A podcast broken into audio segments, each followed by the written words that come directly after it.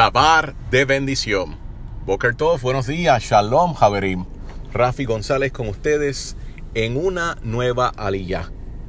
Estamos estudiando la combinación de dos parashot, Bayahel y Pekudei.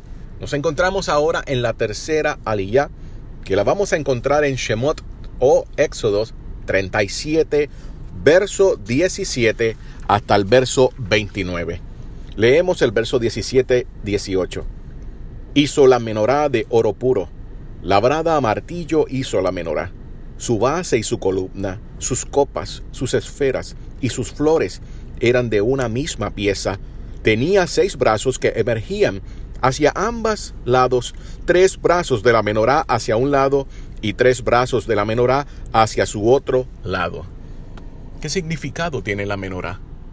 Recordando que Moshe Rabenu vio la menorá en una visión que el Eterno le mostró, la misma que estaba en el Mishkan celestial.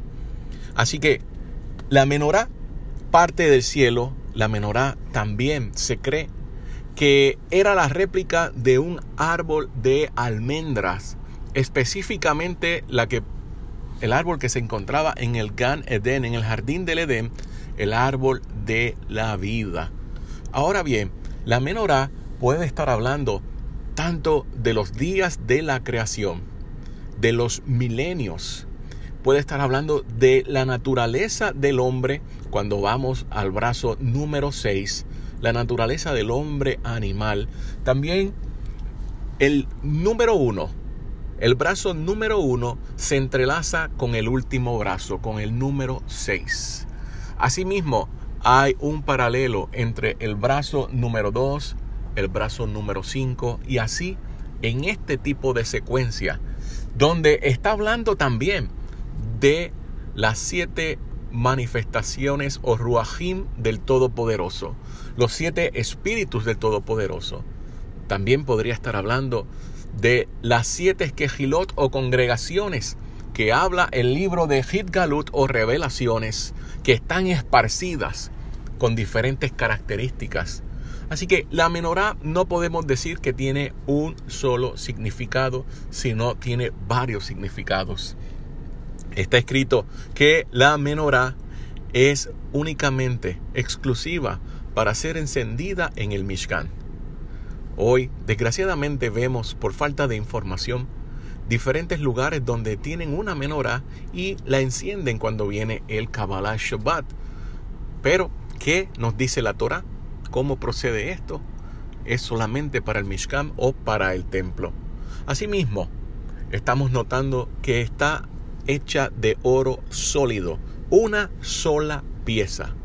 La menorá también apunta al Mashiach como todas las, diferentes congregaciones que pertenecen a Israel están unidas en una misma base con el Mesías prometido, nuestro Santo Maestro Yeshua.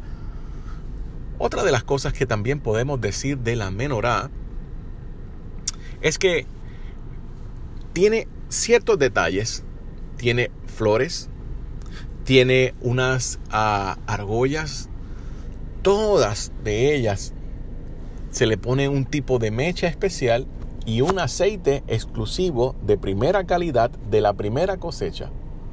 La menorá también habla del Mesías como mencioné antes y está supuesto que en cada uno de nuestras vidas tengamos una menorá en nuestro interior y que la luz del Mesías sea la que esté alumbrando.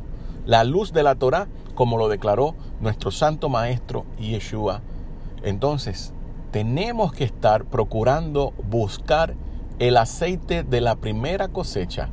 Esto lo habíamos discutido ya. Cuando tocamos en qué consistía el aceite de la primera cosecha, el aceite exclusivo para la menorá, no puede ser cualquier tipo de aceite. Si entendemos de que hay tres cosechas diferentes en el árbol de olivo, un mismo árbol, tres cosechas diferentes, que hablan también de los tres tipos de personas que encontramos en el campamento de Israel. La primera cosecha, la que recibe la luz directamente del sol, la que destila por sí sola aceite, estas olivas. La segunda cosecha, la cual recibe la luz, pero no de la misma intensidad que la primera. Y la tercera cosecha, la última, donde apenas entra la luz del sol, y en este caso pudiéramos compararlos con la luz del Creador, estas deben ser prensadas, deben ser limpiadas y se utilizan, pero no para las cosas más sagradas. La menorá utiliza aceite de la primera cosecha. ¿Qué aceite nosotros estamos dejando entrar en nuestra menorá personal?